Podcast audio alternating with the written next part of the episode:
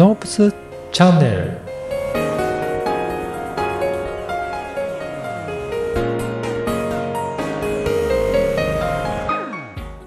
こんにちは、小ラボの岡田です。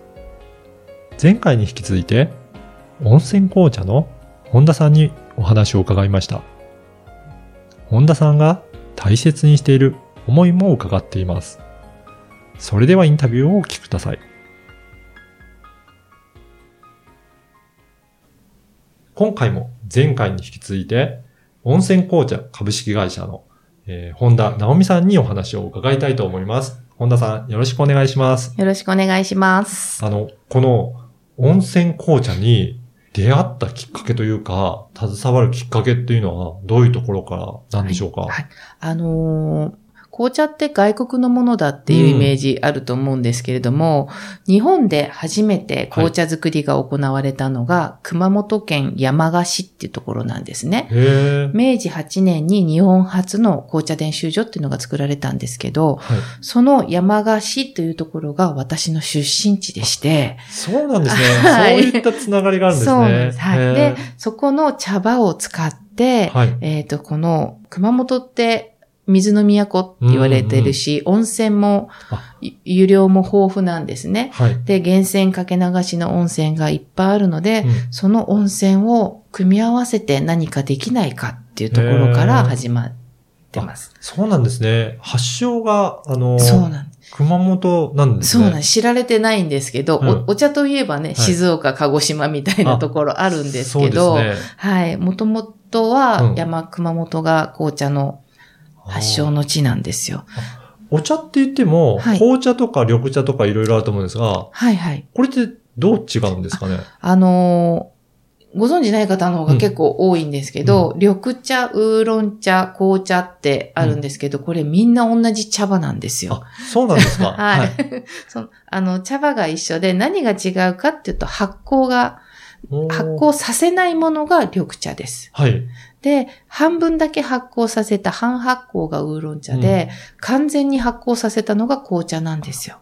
そうなんです。同じ茶葉は茶葉なんですね。はい。同じ茶葉でできるんで、えー。日本の緑茶と同じ茶葉で紅茶もできちゃうっていう。そうなんで ですじゃあ発酵させてた、いさせるとそこが紅茶になっちゃうんですね。そうです。はい。へえ。あ、だから、その今はまあ、静岡とか、はい。よく茶畑とかもいっぱいあって、はい有名ですけど、発祥は熊本。紅茶は、はい、熊本なんですよ。そうなんはい。ですね。ただただ、だまだよく知られてないので、うんまあ、これも地域のその振興を含めて山菓子をどんどんアピールしたいなっていうのもあって、うんここから広げていこうっていうことで始そうめたんですすなんでね。じゃあ、あのー本田さんはどういうふうにこの温泉紅茶と携わってきたんでしょうかね？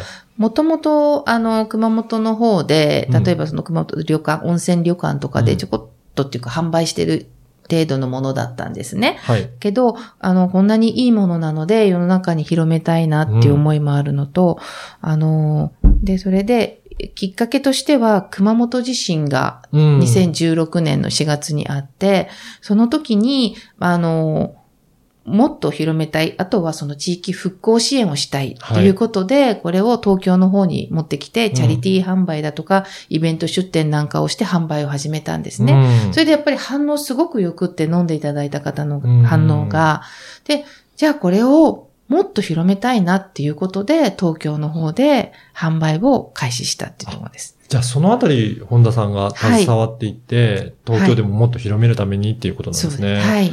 これ、なかなか、あのー一前回お話で、本当に希少な茶葉っていうことですし、はい。で、やっぱりそれ大変、栽培するのも大変っていうお話をいただいたと思うんですけど、はい。これをやっぱり多くの人に届けるって、いろいろ苦労があったのかなと思うんですが、そうですね。うん。あの、本当にその茶葉の確保大変だったんですけども、うん。どうしよう、どうしようと思った時に、あの、高校の同級生が、はい、あの、お茶屋さんをやってたってことをふと思い出して、はい、すぐ連絡取うん、って、たら、あの、本当に少ない、紅風紀を栽培してる数少ない茶園だったんですよ。たまたま、そうです。すごいですね。はいはい。で、その高校の同級生の彼が栽培してなかったら、もしかしたら今、続けてられてないかもしれないなと思うぐらいですね。そんな偶然があって。はい、やってるよっつって。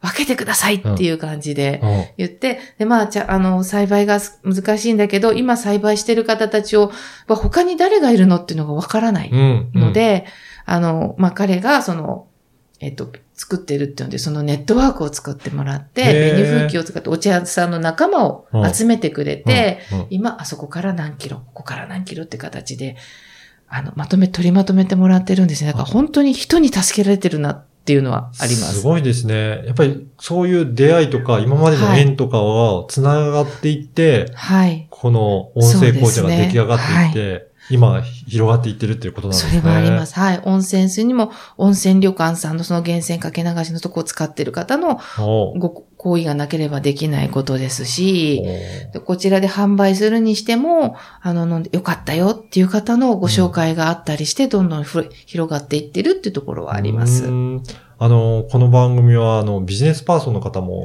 かはいあの、よく聞いていらっしゃるんですが、はい。あの、本田さんがこの今のビジネスを、やっぱり大きくされていて、まあ、あの、うん。発展させていった上で、どういったことが、なんか、大切だったというか、重要視されていったとか、なんかその、今に至るまでに、うん、どういったところを気をつけていったとかありますかね？あの、もうとにかく出会った方たちが、うん。あの全員、方たちのお世話になってる、うん。皆さんのおかげだなっていうのは思ってます。自分一人では絶対できないですよね。うんうん。あの、それを、あの、本当に感謝するっていうか、人との出出会いで、なんか何か自分に、あ、これ困ったことがあったなっていうタイミングの時に、なんでしょうね、必ず誰かと出会えるってなるほど。なんかすごいポジティブ思考なんですけれども、あの、あ、これどうしようと思った時に先ほどのように、あ、いたな、高校生、はい高校の同級生いたと思って、で、その、えっ、と、その高校の同級生とも半年前の同窓会でたまたま再会したんですよ。そうなんですね。それがなければ思いつかなかったかもしれないし、今回このチャリティー販売を、例えば、その地震の後したいと思った時も、その時に、あの、マルシェやってるよっていう方と偶然出会ったりと。か、って。いう感じですね。で、あそこでやりたいなと思うと、あ、じゃあ紹介するよっていう形で、うんなんかこう自分が口にしたことを本当に周りのみんなが、あの、助けてくれるんですね。自分の知り合いには絶対いないような方を。はあ。でもなんか本当恵まれてるなと思います。じゃあ本当に困った時には、はい。人のご縁でそうです助けられていって、はいそれどんどんどんどん繋がっていくっていう。そうですね。不思議ですよね。不思議ですね。でもそれは普段からなんかそういったところも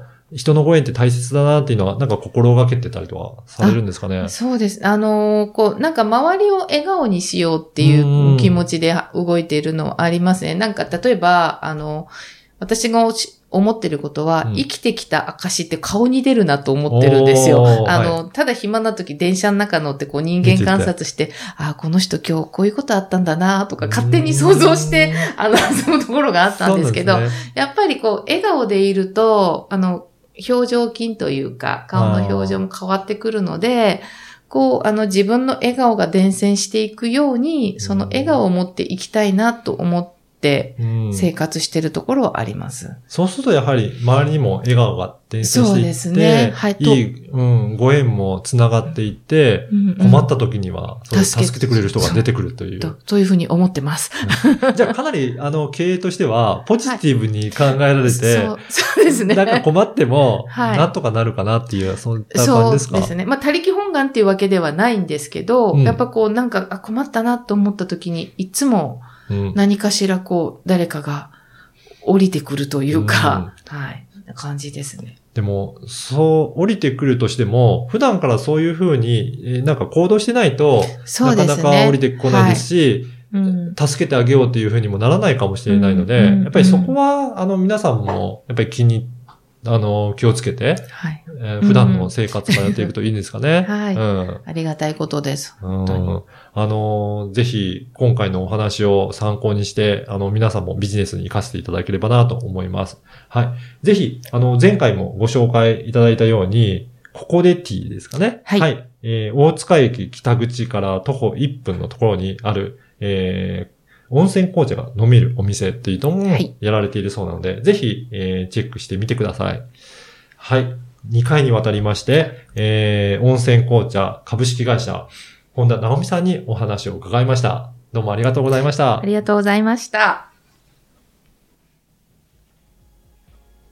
いかがだったでしょうか？本田さんは人のご縁をとても大切にしていることがとてもよく伝わりました。困難な状況な時でも助けてくれる人が現れ乗り越えてきていらっしゃいます。それは日頃から笑顔を大切にして周りにも楽しい雰囲気を伝えていらっしゃるからだと感じました。ぜひあなたも温泉紅茶を飲んでみてください。